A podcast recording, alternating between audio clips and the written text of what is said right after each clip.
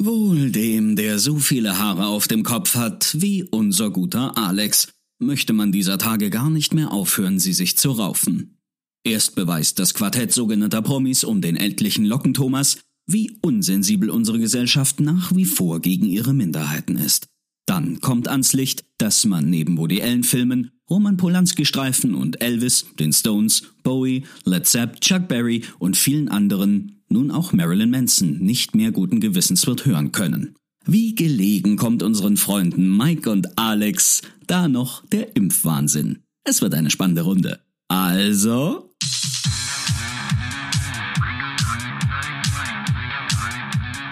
Zart wie Kruppstahl. Mit Mike und Alex. Folge Nummer 40. Ja, hallo Alex, grüß dich. Ja, Mike, schön dich zu sehen. Also mhm. zwar stockend, ne, aber Hauptsache ein bisschen sehen. Ja, in mitteldeutscher Holzleitung, weißt du, weißt da, wie es ist hier. Ne? Ich frage also. mich, wie viele Folgen dieses Podcasts entstehen müssen, bis wir endlich mal aufhören können, diesen Witz zu reißen. Keine Ahnung, das mit der Holzleitung hast du eingeführt. So kurz nach der Wende war man ja sogar stolz im Osten auf die ganzen modernen Glasfaserleitungen von der Telekom. Hab mir mal den neuen Cannibal Corpse Track irgendwie reingezogen oder so und ähm, das ist so ein komischer Internetknoten, ne? wenn da jetzt natürlich alle hier auf ihren Lernplattformen sind zu Hause und alle Hausfrauen Netflix gucken vormittags und so, da brauche ich für so ein MP3, kann das schon mal eine Viertelstunde dauern, bis ich den runtergeladen habe, um mir dann die äh, drei Minuten Gewaltorgie von Cannibal Corpse anzuhören, aber äh, lohnt sich, kann man machen. Und dabei weiß man vorher schon, wie es klingt. Meine Güte. Das ist ja das Geile. Also man weiß wie, vorher, wie es klingt, aber es ist trotzdem geil. Das ist ja, also ist ja nicht so, dass du bei einem Splatterfilm auch nicht weißt, was passiert. Was willst du da noch sehen? Ja, die oder? Frage ist ja immer, wie wie werden die äh, Leichen in Stücke gerissen? Ne? Das oder die vormals menschlichen äh, menschlich ja, Das ist bei Cannibal Corpse ja auch interessant, ne? Also das ist natürlich interessant, wie drüber die Lyrics diesmal wieder sind und wo welches Break kommt und wann welcher Schrei von Corpse Grinder. Dass alles irgendwie so vorkommt, ist ja klar. Also die Bestecke liegen ja auf dem Tisch, ähm, aber welcher Reihenfolge die benutzt werden, das ist natürlich immer interessant. Also äh, ist für mich ein Phänomen, die Band dass sie immer noch unterhaltsam sind mit den, mit den gleichen Mitteln, so seit Ewigkeiten. Vielleicht habe ich auch nur sehr abgedrehten Musikgeschmack, aber ich scheine nicht der Einzige zu, zu sein, der das irgendwie ähnlich sieht. Naja, ich meine, was soll man sagen? Repetition findet sich ja in vielen Kunstformen und gehört ja hm. auch irgendwo hm. ein Stück weit dazu. Ne? Ich meine, wenn ich jetzt zum Beispiel das neue Anisokay-Album oder so anschaue, das ist ja jetzt, also die hm. erfinden hm. ja den Metal-Pop-Core jetzt auch nicht neu sage ich jetzt mal, und, und arbeiten damit mit Stilmitteln, die sich bewährt haben. Und trotzdem ist es ja gut so. Ne? Äh, das klingt natürlich immer ein bisschen provinziell, wenn man das so sagt irgendwie, aber ich meine, das ist, ähm, ist ja ähnlich wie bei uns, ne? Das ist so internationale Klasse, die aber hier irgendwo aus der Gegend kommt. Das finde ich schon immer, immer bemerkenswert. Das ist ja jetzt nicht irgendeine australische oder englische Band oder so, sondern das sind ja auch so Jungs von, von nebenan, die da sowas auf die Beine gestellt haben. Also finde ich beeindruckend, die Platte, was ich bis jetzt gehört habe. Ja, nee, ist super, aber es geht ja jetzt einfach nur darum, um die Frage, ob man denn immer zwangsläufig was Neues machen muss. Ne? Ja, ach so, ja, na klar. Wenn man es gut macht, warum soll man es ja. ändern? Ne? Ist ja bei, was weiß ich, so das Metalcore-Grundrezept, was Killswitch Engage erfunden haben, weichen die auch nicht davon. Die machen das nun mal am besten von allen also da kann ich kann ich nichts Schlechtes dran finden. Also ich habe ja auch immer so diesen Vergleich, dass du ja auch nicht willst, dass deine Oma ihr das Lieblingsrezept von deinem Lieblingsessen Alles abwandelt. bleibt so, wie es ist. Sag mal, Mike, mir fällt gerade gerade was auf. Siehst du es auch, dass ich hier so eine Wutader über der Schläfe habe? Ja, das pulsiert da ein bisschen. Was ist denn da passiert? Also zusammen mit dem roten Licht bei dir im Hintergrund, das sieht schon ganz schön evil aus. Ich, ich ver verstehe es gerade ehrlich gesagt auch nicht, wo das herkommt. Und ähm, jetzt vielleicht ist grün, da wirkt so ein bisschen Hulk. Was hast du da für eine Lichtampel im Hintergrund? Das ist ja, weiß ich nicht, sieht aus wie so ein, wie wenn man abends durch Chat fährt, so.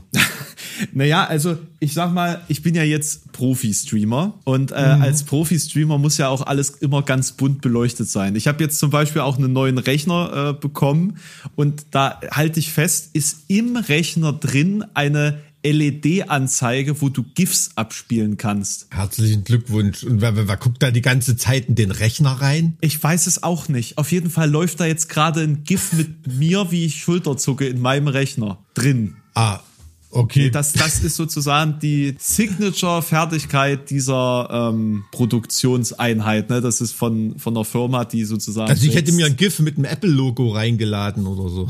Du bist ja auch ein Markensklave. Ja, bin ich. Bin ich und die Arbeit wird Slave- härter bei Apple. Apple. Von Update, die Arbeit Bitte? wird härter bei Apple als Sklave von Update zu Update. Apropos, äh, wo wir jetzt gerade schon von Sklavenkonzernen sprechen, Jeff Bezos ist jetzt nicht mehr Vorstandsvorsitzender von Amazon. Ach du Scheiße, hoffentlich findet der einen neuen Job. Das, das ist jetzt der Moment, Don Mike, in Aktien von Amazon zu investieren, weil die jetzt gerade mal kurz gefallen sind und selbstverständlich wieder Nee, steigen das ist werden. mir alles, das ist mir alles zu, ach, alles zu spekulativ. Das sind irgendwie alles Werte, da, da, da blicke ich nicht genug durch. Das ist nicht, ähm, na, wie soll man sagen? ist nicht real. Ja, ja, ich weiß nicht, ob ob's real oder so, aber das ist mir alles zu spekulativ, weil der jetzt mal tagesmäßig irgendwas runter runtergekracht ist. Weiß nicht, das ist so ähnlich. Weil diese, diese GameStop-Sache war ja eigentlich ziemlich cool. Hast du das mitbekommen? Die ist, glaube ich, jetzt ver verreckt. Ne? Wir haben da einen Podcast drüber gemacht, Mike. Bei weißt? GameStop? Na, war, klar, das war, war, das der Thema Aufhänger? letztes- letzte Bei GameStop Woche. war aber, glaube ich, nicht GameStop der Aufhänger, keine Ahnung. Müsstest du, da müsstest du dir unseren Podcast nochmal anhören. Weiß nicht, ob du, ob du die Kraft dazu hast. Boah, also ich frage mich ja wirklich immer, wer sich das antut. Ich meine, ich mache es auch einmal live, während ich dabei bin, aber das. Nee, da reicht schon, wenn du meinem Gelaber zuhören musst, ne? Aber deins noch oben drauf. Na, ich weiß nicht, aber bei diesem äh, fand ich jetzt nichts Schlechtes dran, dass sich da so ein paar Hedgefonds eine, eine blutige Nase geholt haben, wobei man natürlich auch sehen muss, naja, da werden auch wieder tolle Schlagzeilen oder so draus gemacht, ne? Die ganzen kleinen Hobby-Trader, die da die Hedgefonds ins Verderben gestürzt haben, die haben ja auch nur auf Plattform getradet oder so, wieder andere Hedgefonds dahinter hängen und so, also. Also so Robin Hood hat einfach mal drei Milliarden eingenommen dadurch. Die haben jetzt eine neue Finanzierungsrunde gemacht und haben deswegen drei Milliarden Dollar Naja, eingenommen. da ist schon, also das sind die Gewinner. Genau, ja. Also Gewinner. Gewinner gibt's da, gibt's da irgendwie immer, aber das ist schon wirklich dann eine, eine Perversion mit diesem kompletten Aktiengeschäft, ne, dass da mit diesen ganzen Leerverkäufen, ich meine, du musst dir mal vorstellen, du leist dir Aktien, verkaufst die und wettest darauf, dass zu dem Moment, wo du sie zurückgeben musst, äh, du sie zu einem geringeren Kurs zurückkaufen kannst. Ne? Da ist natürlich für Manipulation aller Art oder so oder beziehungsweise da Spielregeln sehr, sehr kreativ auszulegen, die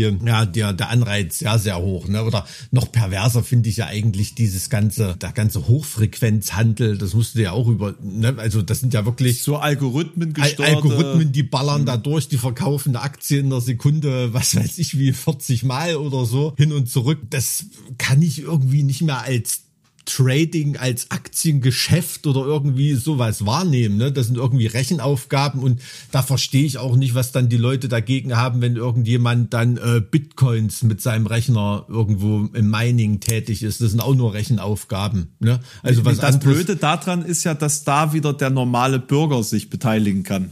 Das ist ja das Doofe. Das will man ja verhindern. Deswegen gibt's ja jetzt Ja. Stunk, dass, dass, dass plötzlich äh, auch der Bürger sich, sage ich mal, dieses Exploits im System bedient hat und Marktmanipulation betrieben hat und plötzlich nicht mehr nur die, die Hedgefonds und Ja, äh, das ist, das ist ja das Hässliche, ne? Also ich meine, das ist ja mittlerweile am Aktienmarkt wirklich so weit, dass dann nur noch, also jedes Mal, wenn irgendwie sowas auftritt, werden die Spielregeln wieder so geändert, dass da der Normale wieder nichts machen kann, ne? Bei irgendwelchen Aktienausgabeterminen werden irgendwelche Fonds bevorzugt. Du hast gar nicht die Möglichkeit, irgendwie beim Hochfrequenzhandel mitzumachen und wenn die Aktien wegen irgendeinem Crash komplett in den Keller gehen oder wegen einem Computerfehler, dann wird halt einfach der Handel ausgesetzt. Also Ja, ähm, absurd, völlig 1929 hat niemand irgendwie den Handel ausgesetzt oder so.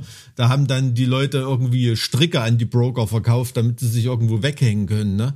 Also äh, pervers. Was meinst du, war das System da noch in Ordnung? Da, damals, naja, also es hat zumindest war es in der Lage, gerechte Strafen zu verteilen. Also heutzutage ist es ja bei Todesstrafe verboten, sich von einem Hochhaus in New York zu stürzen, weißt du ja? Oh nee, ist bei Todesstrafe verboten. ja. Okay. Naja, das ist aber auch nicht schön. Also stell dir mal vor, du wirst da von jemandem erschlagen, der sich umbringen wollte. Und so dann überlebt er das auch noch, weil er dich erschlagen hat. Suizid. Pff, du, da, also da, da gibt's wirklich dumme Stories, glaube ich. irgendwie. In dem Zusammenhang ist das Wort Story für äh, Gebäudeetage ja auch witzig. Naja, egal. Kennst, kennst du, war ganz grauenhaft. Kennst du dieses, kennst du dieses ähm, berühmte Foto von dieser einen Frau, die sich in den Tod gestürzt hat und auf einem Auto gelandet ist und einfach aussieht, als ob sie da schläft? Ja, ja, also aber 60er, 70er, ne? Oder? Ja, ja, irgendwie sowas. Oder so. Ich, ich glaube, das sagt mir was. Ich habe es jetzt eigentlich mhm. nicht so richtig vor Augen, aber da, das habe ich schon mal gesehen. Das sah relativ friedlich aus. Ne? Oder genau, am, und, und am 11. So September de, dieser, dieser Mann, der da runterfällt, das sieht ja auch, als ob da, da gerade so ein Fotoschuss, als ob da irgend so eine Zen-Übung macht. So sieht das fast aus, mhm. so total friedlich. Also das ist schon eine, ein total krasser Kontrast, ne? wenn man wenn man da sowas sieht. Also krass, krasse Bilder am 11. September, wenn ich mich dran erinnern kann, wenn man da so manche Videos noch so sieht, wie man da irgendwelche Rettungs äh, Teams noch im World Trade Center und draußen hörst du nur immer irgendwelche dumpfe Schläge, bis da mal irgendeiner erwähnt, naja, das sind Leute, die da draußen gerade irgendwo drauf klatschen. Pff, scheiße. Also, also ich, da ich muss, muss sagen, Gänsehaut muss sagen, im negativen war, Sinne. War da ja noch nicht so wirklich aufnahmefähig, sage ich jetzt mal. Also ich habe das durchaus mitbekommen und gesehen hm. live, aber ich war da wie war ich da? Noch nicht mal sechs Jahre. Hm, krass, na siehst du mal, das ist schon so nee, lange nee, her. Nee, nicht, nicht sieben, sechs Jahre. Ich war sechs Jahre, aber hm. äh, bin dann ja anderthalb Wochen drauf, bin ich halt dann sieben geworden. Und das war die erste Amtshandlung in der Grundschule. Das musst du dir mal vorstellen. Wir kommen in die Grundschule rein hm. und das erste, was wir da gemeinsam machen, ist ein Stuhlkreis und darüber sprechen, was wir da gesehen haben und Bilder dazu malen, sozusagen, um das zu verarbeiten. Hm, hm, hm. Das ist mein, also ich realisiere das gerade, das ist mein Einstieg in die Schule gewesen. Krass. Aber ist jetzt so, rein aus pädagogischer Sicht schon eine, eine ganz ordentliche Maßnahme gewesen, ne? das so auf dem Schirm zu haben, dass da manche Kinder vielleicht, hm. ähm, gerade auch, ich meine, das ist ja auch eine, eine potenzielle Überforderungssituation, wenn du da jetzt gleich neu in der Schule bist und alles ist so komplett neu und ähm, rein psychologisch gesehen, also wenn du da solche negativen Medienerlebnisse in so eine neue Situation mitnimmst, kann das natürlich mhm. sein, dass das unterbewusst dann so ein Abscheu gegen die Schule hochspült. Mhm. Ne? Genauso wie manche Leute negative Erfahrungen oder haben einen Scheißtag gehabt oder sind zu einem zur Beerdigung von einem Verwandten geflogen und so und entwickeln dadurch Flugangst, weil es mit diesem Flug verbunden ist oder irgendwie sowas. Also da ähm, mhm. alle Achtung, wenn die Lehrer das da schon auf dem Schirm gehabt haben, so psychologisch, dass man da mit den Kids da gleich drüber, drüber reden muss. Also das sind schon echt interessante Mechanismen. Das ist natürlich alles totale Küchenpsychologie, aber so ähnlich habe ich das verstanden, dass das so funktioniert. Aber das, das war ja zu dem hm. Zeitpunkt auch wirklich was ganz Einzigartiges, hm. ja, im, im negativen Sinn natürlich. Hm. Wenn ich mal so drüber nachdenke, ähm, ich, ich kenne ja eigentlich fast nur diese Ausnahmesituation mit Katastrophen und, und weltweiter Panik, Angst und daraus resultierenden Krieg und, und Sicherheitsbedenken. Wie, du ähm, kennst weil, diese Situation? Naja, also es wird ja immer als Zäsur betrachtet. 9-11. Hm, hm. 9-11 ist die Zäsur der westlichen Gesellschaft, was sozusagen das Aufwachen aus dem Taumel der Nachwendezeit angeht. Ja, das ist schon, also ist schon eine, ist schon eine und, große Zäsur, ja. Und mit diesem historischen Aspekt, sage ich mal, ist es doch tatsächlich ziemlich beeindruckend, dass, dass ich diese, diese Zeit davor gar nicht mehr mitgenommen habe, äh, im bewussten Sinne und ähm, quasi nur diese Ausnahme kenne. Ja, ist natürlich ein Zäsurereignis. Also ist ja auch jedem bewusst, also dass da quasi jeder im bekannten Verwandtenkreis weiß, wo er war, was er gerade gemacht hat äh, zu, der, zu der Zeit und so. Also das war schon war schon krass. Es ging auch jedes Jahr irgendwie weiter mit was Neuem. Also ich weiß noch, ich bin nach den Weihnachtsferien, war das, glaube ich, wieder in die Schule gekommen und dann war ja da der Tsunami. Hm.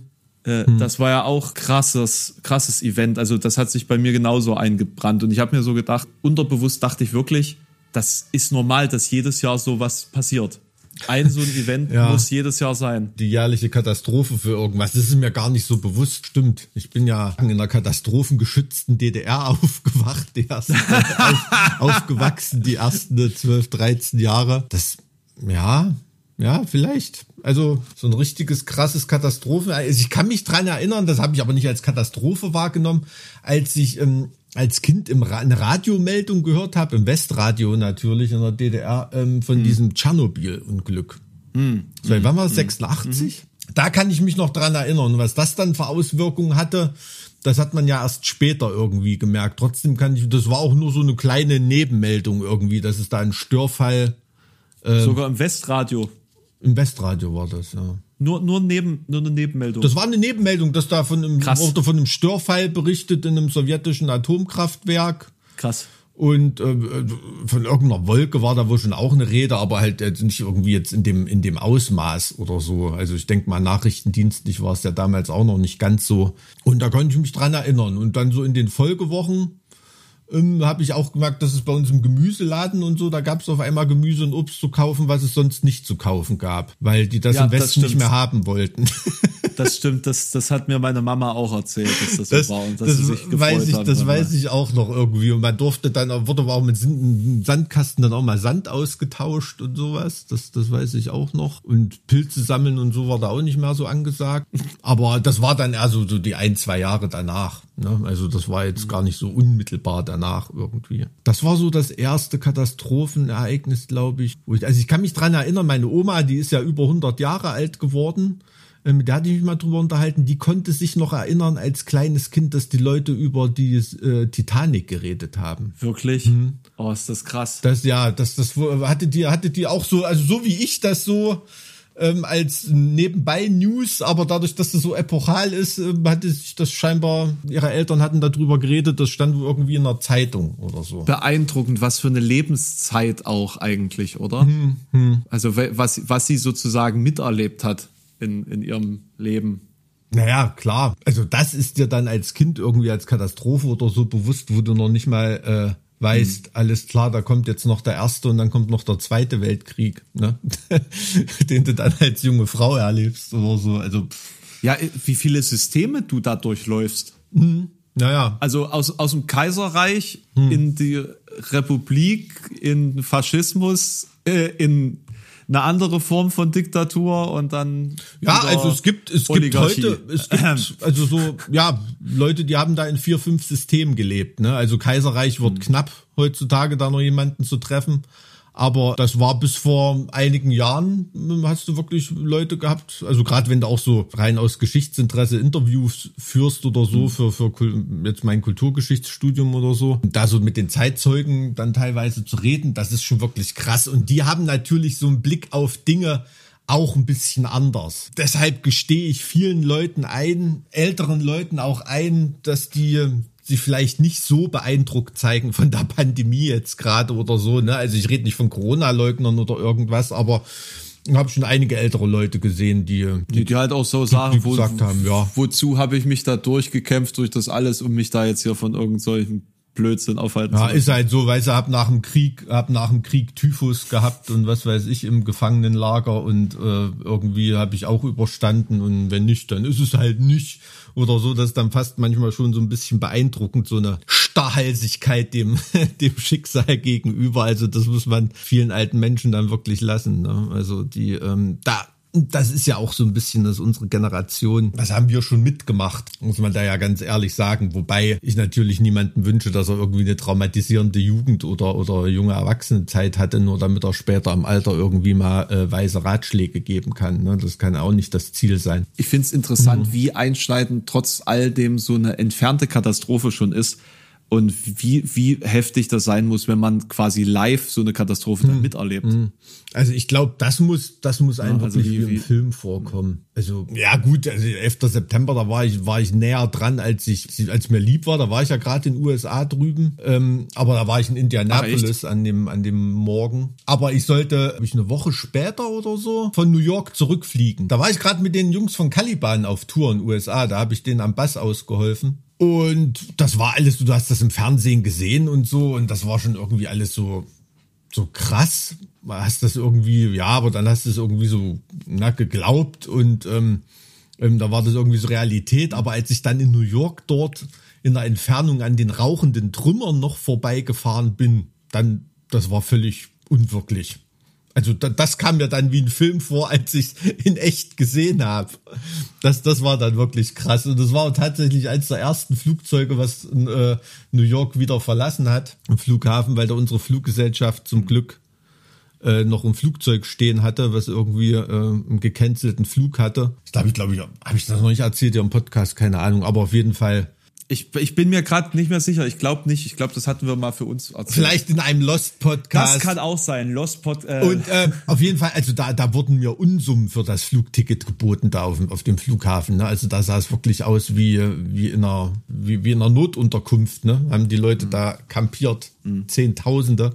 Du sitzt da mit deinem Flugticket und äh, kannst dann heimfliegen. Und das war das beste Gefühl ever, weil zu dem Zeitpunkt hast du ja wirklich nicht gewusst, was passiert, ne? ob da ein dritter Weltkrieg aufzieht oder nicht. Das war schon, und da war ich aber noch nicht besonders alt. Ne? Also und da, äh, da hast du doch nicht natürlich auch im Dreieck gesprungen. Da hast du dich noch nicht auf den Tod gefreut, wolltest du sagen.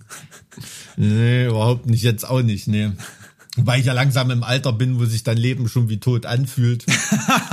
sterben. Wie sterben meinst du? wie, ster wie sterben, ja, ja, genau. Naja, was ist es denn anderes als langwieriges Sterben, das Leben? Ne? Oh, da sind wir bei Schopenhauer, ne? Das ist dann schon also ganz, ganz weit auf der negativen Seite. Hast du denn mal was Positives thematisch erlebt dieses, diese Woche irgendwie? Oder ein Thema, über das wir mal sprechen können? Das ist nicht, äh, was Positives? Weißt du, 11. September, also ey, wir, können wir, können wir noch, noch äh, mieser drauf sein heute? Äh, als ob es nicht genug äh, aktuelle negative Sachen gibt, ne? Kram wir da an der Klamottenkiste. Also was Positives ist, äh, deshalb ähm, hatte ich ein bisschen Druck gemacht heute auch zeitlich wegen äh, unserer Podcast-Laberzeit, äh, weil ich gehe nachher mit meiner Mutter noch zur Corona-Impfung. Ah ja, also seid ihr jetzt, äh, beziehungsweise sie, ähm, sie ist jetzt ähm, dran. Meine Mutter ist ja. dran, ja, ja, genau.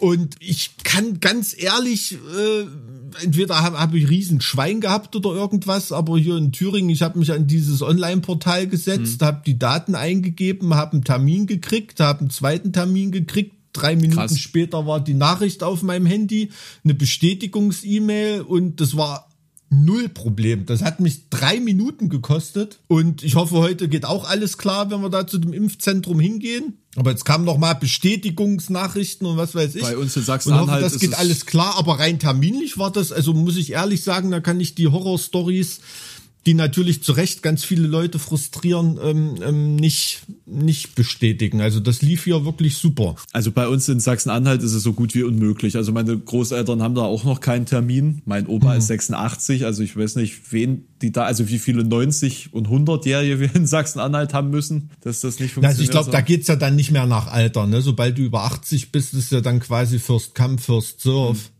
Ja, also ich glaube, da kannst du es auch noch falsch machen. Aber ganz ehrlich, ich bin ja so ein Corona-Podcast-Hörer. Ähm, alles, was es da gibt, ziehe ich mir rein, mhm. ähm, weil ich immer denke, die sagen, alles klar, ab morgen sind Konzerte wieder möglich. Ähm, go, go, Jungs. Auf die Nachricht warte ich immer, deshalb höre ich jeden scheiß Corona-Podcast. Boah, da musst du jetzt bis 2022 Corona-Podcasts hören, Mike. Das ist ja unangenehm.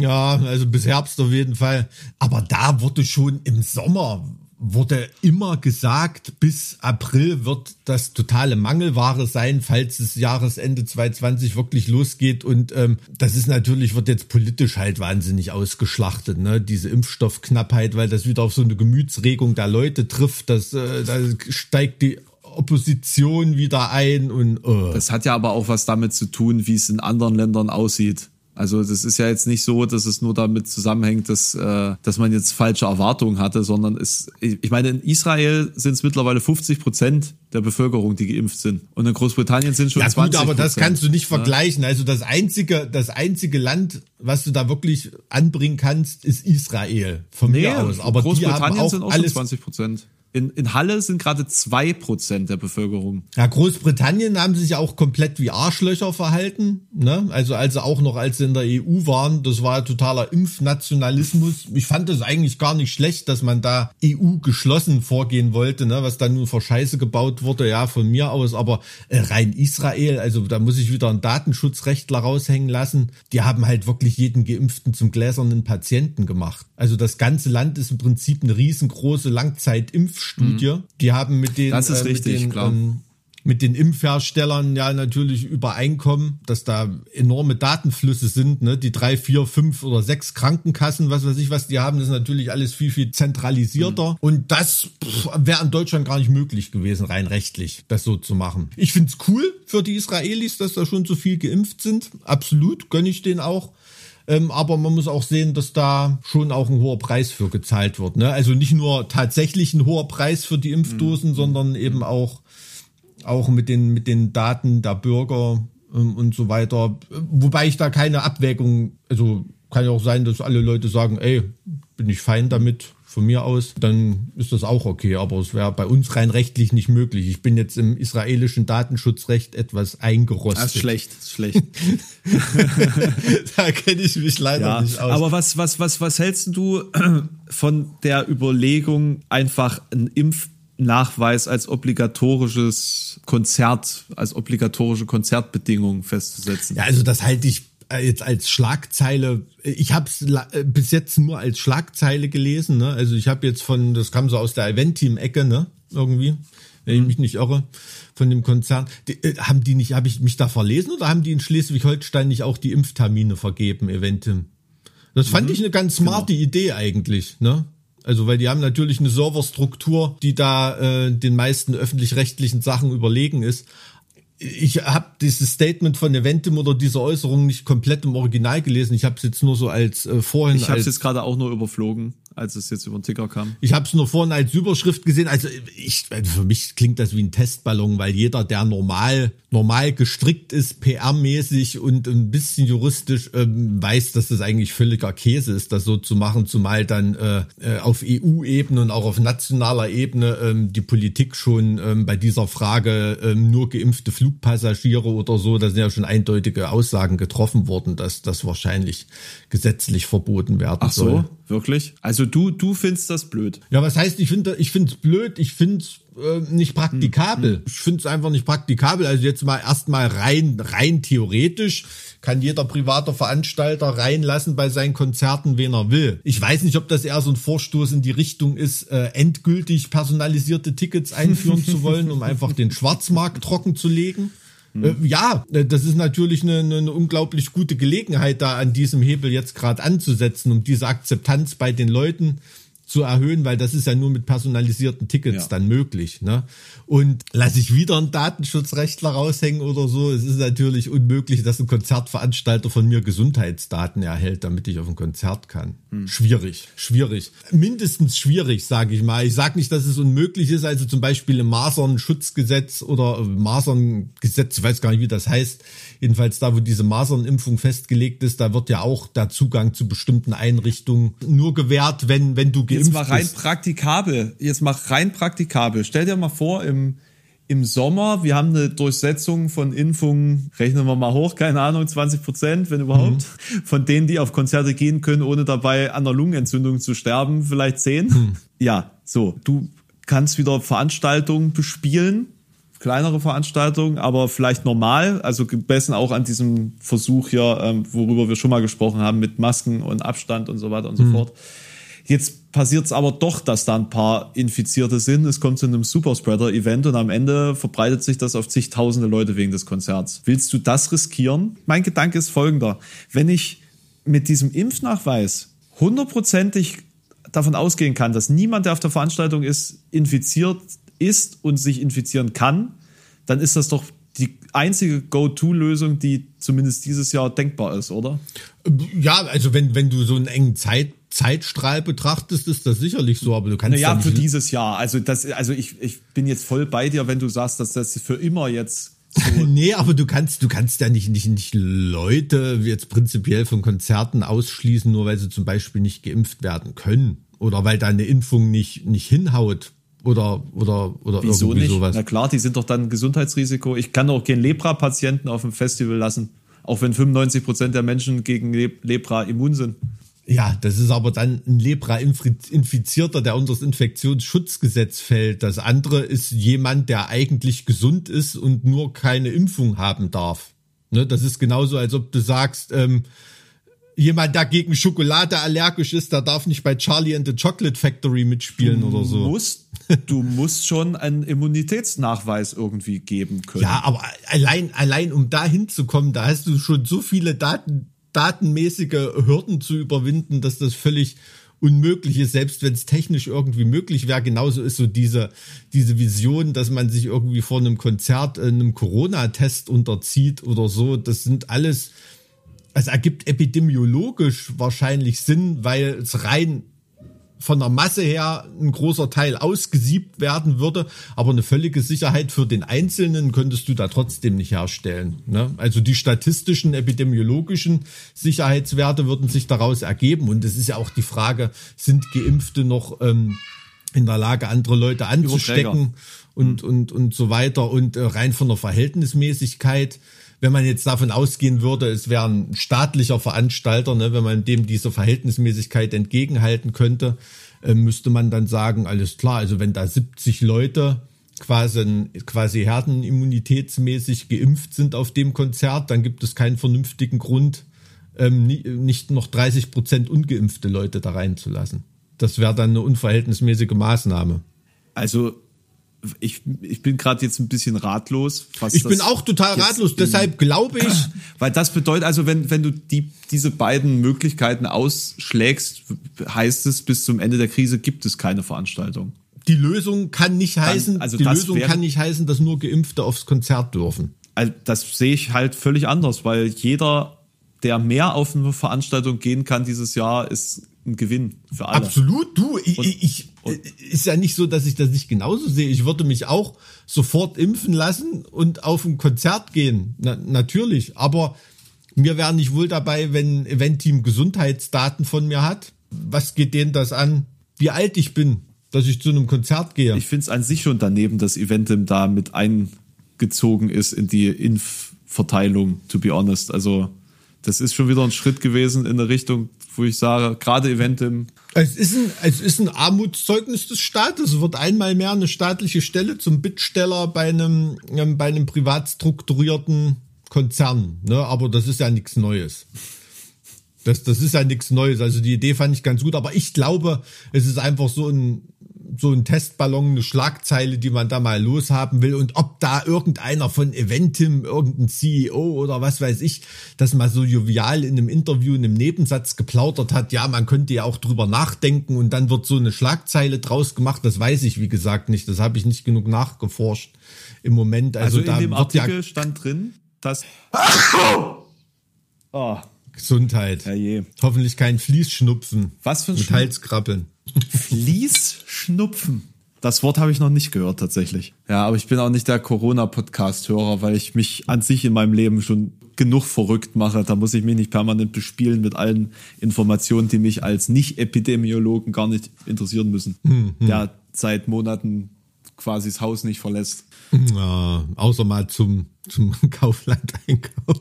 Morgen ist es wieder soweit. Ich fiebere dem Tag entgegen. Mm, ja, da. Das wird, das viel, wird viel Spaß. Großartig. Also ich, Schick mal ein Foto. Mach ich, mach ich. Ich schick dir definitiv ein Foto. Nee, ich, ich nutze das auch immer aus, um mich dann so mit exotischen Dingen einzudecken. Zum Beispiel habe ich jetzt die Drachen. Kartoffeln. Nee, ich habe die, ich habe die Drachenfrucht probiert letztens. Ja. Mhm. Ähm, es ist tatsächlich sinnlos, weil, weil die, nach, die schmeckt halt nach nichts. Und da weißt du jetzt halt so, ne, alles, wo, wo da draus dran steht, ja, mit Drachenfruchtgeschmack. ist halt, kannst halt überall drauf schreiben, weil es hat keinen spezifischen Geschmack. Also ganz ehrlich, ich weiß nicht, wie eine Drachenfrucht schmeckt, aber ich glaube, also die, die du da gekauft hast, die ist ja dann wahrscheinlich auch irgendwo in Schlag mich tot Zimbabwe oder Belize als Embryofrucht verpackt worden und ohne, ohne Sonne und Liebe noch aus hier hochgereift worden, quasi wie bei Rammstein Mutter. Du meinst wie jede und, äh, Frucht, die man so. Ja, sozusagen, ja. Also es ist, du musst wirklich mal, äh, als ich das erste Mal in Brasilien in einem Supermarkt war und gesehen habe, wie groß dort die Avocados ja. sind und die Mangos und so, da habe ich echt gedacht, ich komme aus aus dem Land Lilliput ja. oder so. Wirklich. Also so, so geht das anderen Menschen aus anderen Teilen der Erde, die nach Deutschland kommen und zum ersten Mal ein Bier bestellen. Ja, da denkt man sich auch so, wie, wie zur Hölle kriege ich so ein großes Glas in mich reingestellt. So. Ja, ja, oder wie sauer deutsches Sauerkraut ist. Ne? ist auch immer ein Augenöffner. Ansonsten in der Welt ist es süß, ne? Eigentlich. Ja, also ich weiß nur, das typisch böhmische Sauerkraut ist auch nicht sauer. Nee, nee, nee, so böhmisches Kraut, das heißt ja auch nicht Sauerkraut, oder? Heißt das nicht nur böhmisch Kraut? Böhmisch Kraut, ja, das kann sein. Aber so gesäuertes Kraut, das gibt schon mal irgendwie gerade in, in Asien und so, da wird ja sonst was fermentiert. Also da habe ich schon Sachen gegessen, da will ich überhaupt nicht wissen, was das war. Sag mal, wirst du jetzt eigentlich äh, so äh, Nahrungsmittel-Influencer auf äh, Instagram? Nö, aber ich dachte halt immer, jedes, also das ist jetzt wirklich nicht irgendwie gefaked oder so, oder dass ich da irgendeinen Stock Footage-Konto habe und mir da Essensbilder runterlade, die ich poste, wie andere Influencer. Ich fotografiere eigentlich also fast jeden Abend mein Abendbrot. Nö, sieht gut ne? aus. Und dadurch, sieht gut aus. Also und dadurch, dass einem bewusst ist, dadurch, dass einem bewusst ist, dass man da vielleicht ein Foto von posten wird, macht man sich auch ein bisschen schöner, ne? Oder seiner Frau oder den Kindern kann ich nichts Schlechtes dran finden. Also ich schicke da jetzt keine Rezepte mit oder, oder irgendwie sowas. Aber du kannst ja mal drüber nachdenken, vor allen Dingen, vor allen Dingen im Hinblick auf, äh, auf den Umstand, dass es ja vegan ist, aber nicht vegan hm. aussieht. Wie wir ja schon mal das Thema hatten, nicht vegane Gerichte sind, also so, so Sachen, die du nicht erwarten würdest hm. in einem hm. veganen Speiseplan aber auch vegan gemacht. Ich könnte mir vorstellen, dass das ganz spannend ist. Ja, also das ist ja so eine, so eine Sportart, die ich betreibe, da so, so Sachen veganisieren, ne? Das, das macht natürlich, macht natürlich Spaß. Veganize it. to vegan, the Veganizer. ja, vielleicht ein cooler Influencer-Name. Ja. ja, aber das ist eher, das ist eher so eine Liebhaberei, ne? Also das ist jetzt gar nicht so sehr, gar nicht so sehr da irgendwo drauf gezielt, ich, ich da muss mich aber beschweren, ne? Mittlerweile, dass mit diesen Daily mhm. T-Shirt-Postings. Ey, ich, kannst du bitte aufhören, so gruselig zu gucken auf den Bildern? Ey, ich wache damit auf. Das ist immer das Erste, was ich auf meinem Handy sehe. Ja, du guckst einfach gruselig, Mann. Guck ich gruselig. Ich hab, ich hab nun mal, also ein kleines Kind hat mal gesagt, meine Augen sehen aus wie bei Bernd das Brot, weil der auch solche Augenringe hat. weißt du, ja, kleine Kinder und Besoffene spielen, äh, sagen die Wahrheit. Ja, das ist irgendwas aber zwischen depressiv und tot, Alter. Also irgendwo auf der Skala. Schlimm. Ja, ja, manchmal, das ist ja, ich habe ja da jetzt auch keine Ausleuchtesituation, die mich da jetzt total schön erscheinen lässt. Ich habe ja noch ein paar Tage Zeit. Ich habe das einfach nur gestartet, um mal auch einen Überblick zu bekommen, was ich überhaupt für Merchandise zu Hause rumliegen habe. Also ich bin da in Schränke, in Schränke äh, meines Ankleidezimmers vorgedrungen. Da war ich jahrelang nicht mehr. Warst du plötzlich in Narnia ja, im Ernst? Also krass. Krasse Scheiße und ein paar ordentliche Schätze gefunden kannst ja jetzt auch wie, wie, wie Nurgle Vintage-Shirts verkloppen. Ja, also der, ja, keine Ahnung. Sind da, sind da auch abgekratzte Hakenkreuze drauf oder sowas, womit er wieder, womit er wieder provozieren kann. Also, nee, das nee, nee. langweilt mich mittlerweile, weißt du, also, dass so ein genialer Musiker es nötig hat, da äh, immer noch so ein diese, diese ganz billige Provokation zum Beispiel, das sorgt mittlerweile bei mir echt nur noch für ein Gähnen irgendwie so. Das ist nur noch so, ach komm, schon wieder. Äh, hat man gar keine Lust, sich mehr drüber aufzuregen. Ja, also gerade wenn es irgendwelche Sex-Jokes sind, wo ich hm. mir denke, wie alt bist du? Mitte 50 oder so? ich glaube, Mitte 40 ist er. Also irgendwann hat man doch jeden Witz schon mal erzählt und jedes Genital gesehen, oder? Ja, na, wie gesagt, ich habe gesagt, habe ja mal gesagt, also wenn es provokativ wäre, am rosa Tütü über die Bühne zu hüpfen, dann würde der das auch machen. Finde ich umso, umso bedauerlicher, als dass er das ja wirklich nicht nötig hat, eigentlich. Aber Na, scheinbar ja schon. Apropos Provokation. Ja. Lass uns doch mal ganz kurz über Marilyn Manson sprechen. Hm. Weil, also das ist ja, ich meine, ich, weiß jetzt nicht, wie es bei dir aussieht oder wie gut du ihn als Figur oder als Mensch oder so alles drumherum kennst, weiß ich ja jetzt nicht. Aber ich habe halt wirklich immer gedacht, das ist irgendwo Masche. So zu 80 Prozent und vielleicht zu 20 Prozent Reality. Aber was man jetzt so hört in den letzten Tagen, klingt ja eher nach, es ist eher 80 Prozent Reality und 20 Prozent Übertreibung on top. Ich habe jetzt persönlich nie, zu dem irgendwie Kontakt gehabt oder so. Ne? Ich war Backstage sicherlich auch nie näher als äh, 20 Meter an dem dran oder so. Kann ich überhaupt, also da habe ich persönliche Kontakte überhaupt nicht. Ne? Ähm, Anekdoten aus dem Musikgeschäft oder was weiß ich. Na klar, die Wackenshow, die hat da jeder gesehen. Backstage ist dann ungefähr analog gelaufen. Aber ähm, ich muss ehrlich sagen, ich habe nie einen Zweifel dran gehabt, dass der Typ ein krankes Arschloch ist. Also so hat er sich ja auch ständig benommen. Ja, ja. Also, Weil, also ich habe ich habe auch so ein paar positive Punkte. Beispielsweise, ich weiß nicht, ob du damals Bowling for Columbine gesehen hast hm? wo, wo er so ein, so ein mega wichtiges Statement auch rausgehauen hat. Na du, das, das, das, das spreche ich dem ja auch gar nicht ab. Wir brauchen auch nicht drüber diskutieren, dass das ein genialer Künstler ist. Also da, da gibt's ja auch, wenn man es objektiv betrachtet, keine, keine zwei mhm. Meinungen. Ne? Also, also es, es, war, war jetzt nie mein Stil, ich jetzt mal. Also die, die Darstellung, es war mir halt einfach irgendwie in dem Sinne, also ich will jetzt nicht sagen unsympathisch oder so, es war halt nie so das, was ich persönlich mir, sag mal, ausschweifend geben konnte. Es war halt einfach nicht so ganz mein Ding. So, aber ich hatte nie mhm. den, das Gefühl, dass das einfach ein, also nur ein Arschloch ist. Ein krankes Arschloch, wie du jetzt gesagt hast. So hatte ich das jetzt eigentlich gar nicht im, im Gefühl. Also ohne natürlich zu wissen, ähm, dass wie, wie gewalttätig oder ähm, übergriffig oder er da in Beziehungen irgendwie wahrscheinlich zugange gegangen ist. Überrascht mich nicht. Also ich, ich habe den eigentlich so eingeschätzt, dass das ein völlig kaputter Psychopath ist. Also muss ich, muss ich ganz ehrlich sagen. Ich habe nicht nie gedacht, dass da irgendwie eine Rolle spielt. Also der ist schon völlig kaputt immer gewesen, glaube ich. Also in meiner Wahrnehmung. Hm, hm. also gerade die Eskapaden immer, die das, die es da gab. Also das sieht man ja dann in bestimmten Stresssituationen oder wenn er keinen Bock hat oder so, ne, kann natürlich wahnsinnig charmant und intelligent äh, und jovial und ähm, eloquent re reagieren und so. Das hat er ja in Interviews oft bewiesen. Aber das ist halt das Psychopathische an solchen Leuten. Ne? Gibt es viele im Musikgeschäft, die jetzt ohne äh, kriminell zu sein Psychopathen sind. Ne? Also ähm, das hat man ja ganz oft in der Kunst auch, dass man dann so ein Level von künstlerischem Schaffen auch gar nicht auf die Kette kriegt, wenn man nicht irgendwelche Defekte hat. Meinst ne? du wirklich, also, dass das anders gar nicht möglich ist? Also dass der Genie das Wahnsinn. Nein, Wahnsinn ich sag, das gibt es, das gibt es aber oft. Also ich glaube, ich glaube, Marilyn Manson ist jemand, der wäre kein genialer Künstler, wenn hm. er nicht so kaputt wäre.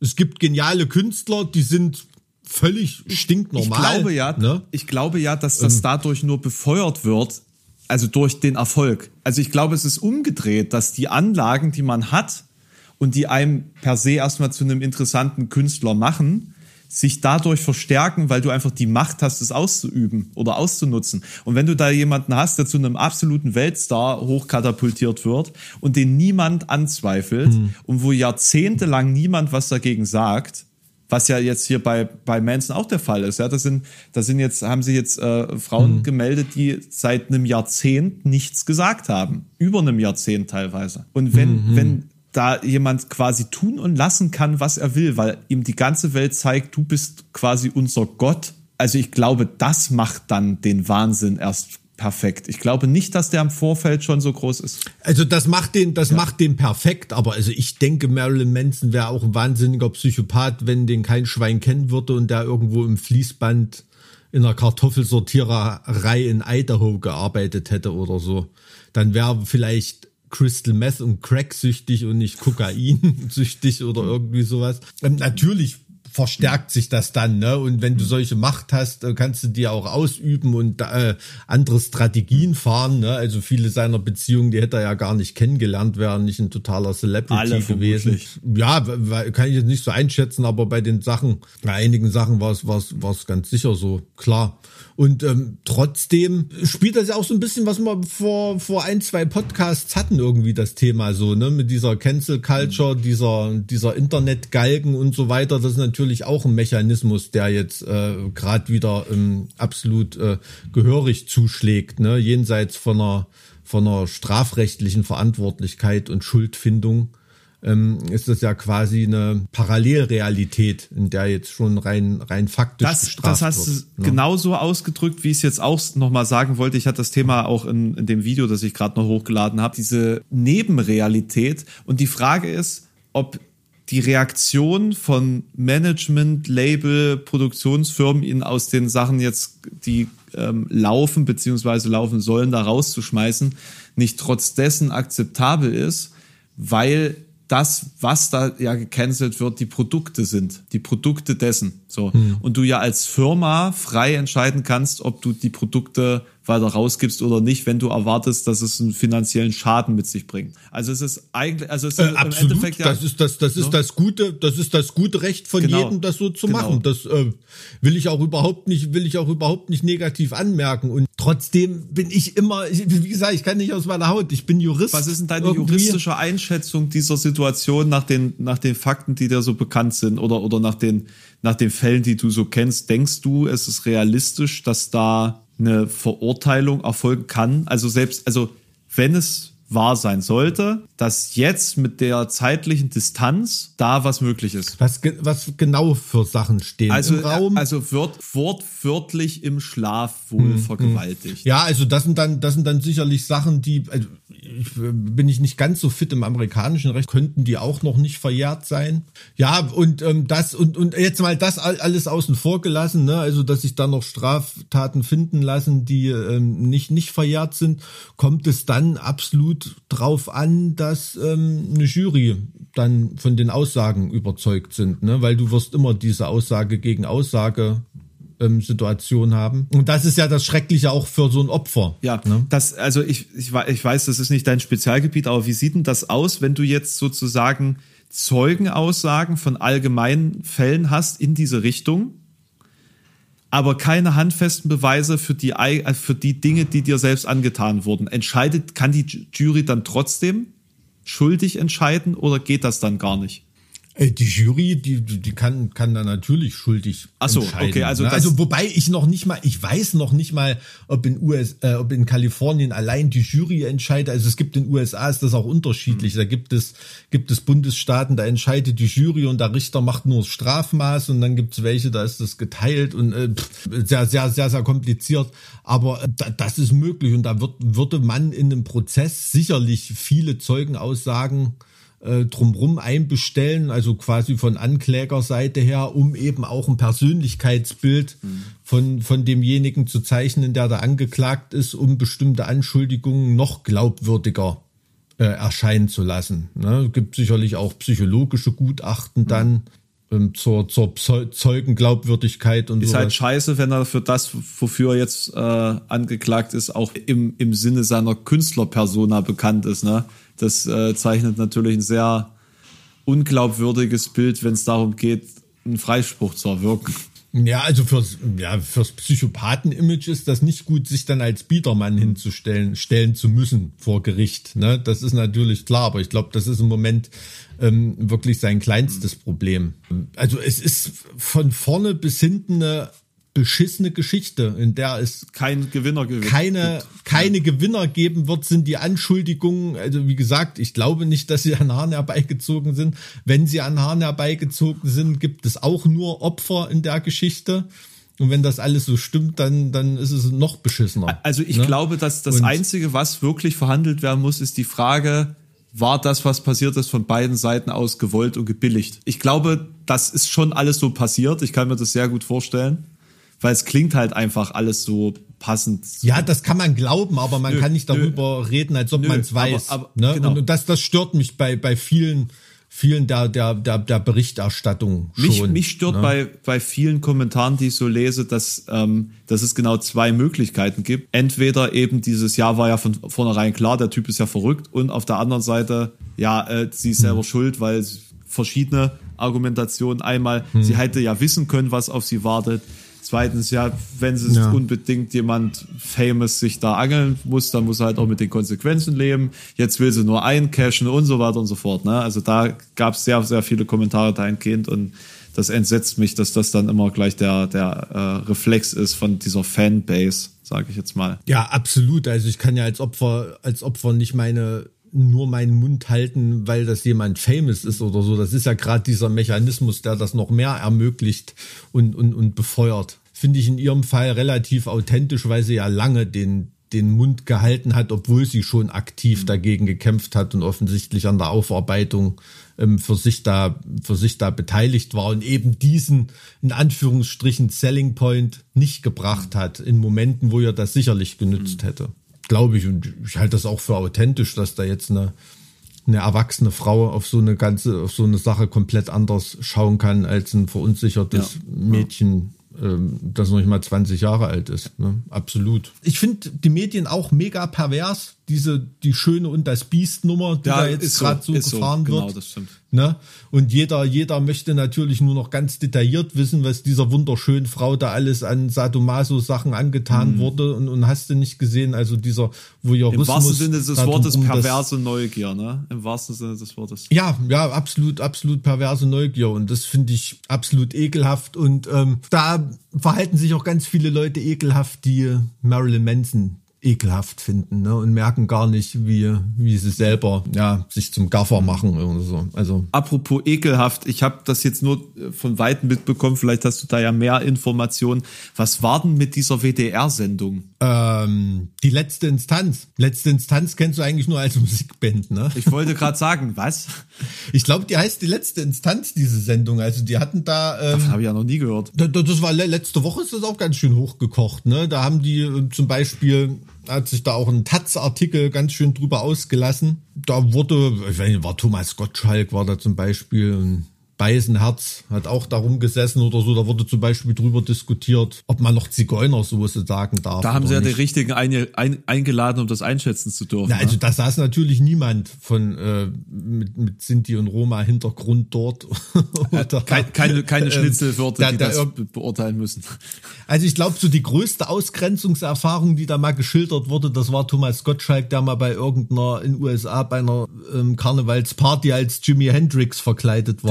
Chateau Marmont, Marmont nicht rein durfte, weil er zu deutsch aussah oder was. also das ist ja das, das Besondere in dieser Sendung. Kannst du nicht einem, der dort saß, äh, unterstellen, dass er, dass er Rassist ist oder irgendwie sowas. Ne? Und trotzdem ist es so ein typisches, wie soll man sagen, öffentlich-rechtliches WDR-Ding. Wenn du diese Konzeption dieser Sendung, die Themen, die Gäste, die eingeladen wurden und wie darüber geredet werden sollte, hätte dir jeder, der schon mal irgendwas mit Medien zu tun gehabt hat, sagen können, dass dieses Ding dermaßen vom Baum rudern muss, weil, weil man, weil man solche Sachen zum Glück heutzutage nicht mehr so diskutieren kann. Ne? Ich kann mich da nicht mit sechs Weißbroten hinsetzen und über Ausgrenzungserfahrung äh, oder, oder Rassismus oder irgendwas ähm, Das ist ja, erzählen. das ist ja Ähm, unfassbar absurd. Wer hat das denn abgenickt? Natürlich ist dann auch wieder hinterher die Reaktion vom WDR, ja, Entschuldigung. Und jeder, der da nun, der da nun einzeln äh, rumsaß, hat dann natürlich si- sich dann medial auch nicht mit, mit Ruhm bekleckert, beziehungsweise kamen da nicht so die freundlichen Kommentare an, da kommen auch nochmal Entschuldigungen oder so. Also wirklich so ein Abend, von, bei dem, glaube ich, jeder Beteiligte vom Zuschauer bis die Leute, die da saßen, sich gewünscht hätte, dass das nie passiert wäre.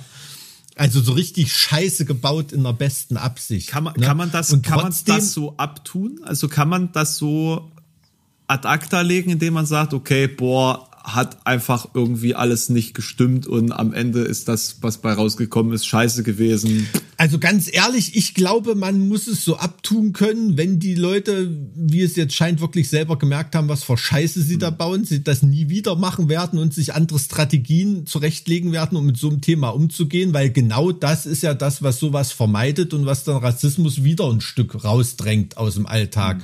Das ist absolut richtig. Ich finde es aber genauso zum Kotzen, dass da jetzt ähm, natürlich ringsrum dann wieder Medien draufspringen und, und dann diese Talkrunde so komplett fertig machen und da Sachen reindichten oder so, die man den Leuten nun wirklich beim besten Willen nicht anhängen kann. Die haben es gut gemeint, oder das Gegenteil von gut ist nicht schlecht, sondern gut gemeint. Ich habe ähm, tatsächlich nur auf ähm, Social Media die Reaktionen gesehen und die waren ja durchaus schon sehr aggressiv. Also da dachte ich, Absolut, aber ich, ich finde, die Reaktionen ähm, offenbaren auch ganz, ganz viel über die Diskussionskultur. Ne? Man hat dann wieder ein paar Idioten gefunden, an denen man sich abarbeiten kann. Weiß nicht, statt dann gegen wirkliche Nazis und, und Rassisten irgendwie Position zu beziehen, dann äh, tippt man halt sechsseitige Pamphlets äh, über, über, über das Thema. Ne? Also das finde ich auch immer so eine Art verschwendete Energie. Ja, was- was und heißt- so was eine, heißt verschwendete Ja, Energie? so, Ich ein, so egozentrisch das ist das. ist es. Ich finde es schwierig, dass vieles dann wieder zur Aufbesserung der eigenen Karrierelaufbahn benutzt wird. Ne, dass, Ja, dass genau, das wiederum genau, nichts mit Positionierung und Haltung zu tun hat. Also Positionierung schon, aber im Sinne der, der Mhm. äh, Karriere, des Karriereleiter-Aufsteigens. Das, ja, ja, das ja, ja, das, ja, das ist aber ja so ein typisches Symptom. Insofern war das ein, ein richtig krasser Unfall, wo du quasi auf gerader Strecke 1000 Meter vorher gesehen hast, dass das Auto sich um Baum wickeln wird und keiner konnte es mehr aufhalten. Also es war wirklich, es war wirklich, also ähm, ja, und mit jeder noch besser gemeinten Bemerkung oder so, ähm, ist es einfach noch, noch tiefer. Das muss richtig in, in wehgetan haben beim Zuschauen. Aber es ist ja, ey, wir haben, wir haben einen, wir haben einen Rahmen geschafft heute. Wir haben mit Katastrophen begonnen und mit Katastrophen sind wir zu Ende gegangen. Wahnsinn. Ja? Aber ein, ein Punkt habe ich noch, vielleicht hast du es noch nicht mitbekommen, äh, dann vielleicht noch für die Zuschauer, äh, Zuschauer, die Zuhörer, die es noch nicht mitbekommen haben. Ähm, Hans den Versprecher, den hast du mir letztens um die Ohren gehauen, mein Freund. Ja, dann mach doch, komm, ich, ich stehe hier ohne Deckung. Du, da stehe ich drüber. das ist mir zu billig. Ähm, damit ihr jetzt aufhört, den, den lieben Hansi zu belästigen, also er ist jetzt aus Demons and Wizards ausgetreten. Ne, es ist, es ist endlich die, die, die Vollzugsmeldung, Boah. die so viele Voyeure da auch haben wollten. Stell, stell dir mal vor, Hansi hätte einfach mal noch einen Tag abgewartet, bis die Merlin Manson Sache raus war. Dann hätte der das behalten können, das Projekt. Siehst du mal, meine Güte. ja, also ich glaube Hansi ehrlichen Herzens, dass er da keinen Bock mehr drauf hat. Ähm, ähm, absolut. Aber wenn, wenn Hansi Politiker wäre, dann, dann wäre das. Dann wäre alles, dann wäre alles komplett richtig gewesen, ne? Alles komplett richtig gewesen, total. Also da muss man nur irgendwo einen verwirrten Einzeltäter losschicken, der da die nächste äh, Schlagzeile schafft und man ist aus den Schlagzeilen raus. Da habe ich jetzt natürlich auch schon wieder Kommentare gelesen. Ja, das ist ja ein Freund. Wie soll er das seinem Freund John denn äh, mitgeteilt haben? Äh, der ist ja im Knast und so. Und äh, ist das jetzt so ein einseitiger Austritt aus der Band? Und, und hast du dich gesehen? Also, Wie will man zweiseitig aus der Band austreten? Dass du getreten dich getreten werden lässt aus der Band oder also was? nach nach deutschem Recht ist eine Kündigungserklärung eine einseitige empfangsbedürftige Willenserklärung. Da kommt es nicht drauf an, dass das Gegenüber damit einverstanden ist. Aber es ist empfangsbedürftig. ja, der Empfang muss ähm, muss quittiert werden. Quittiert werden. Genau.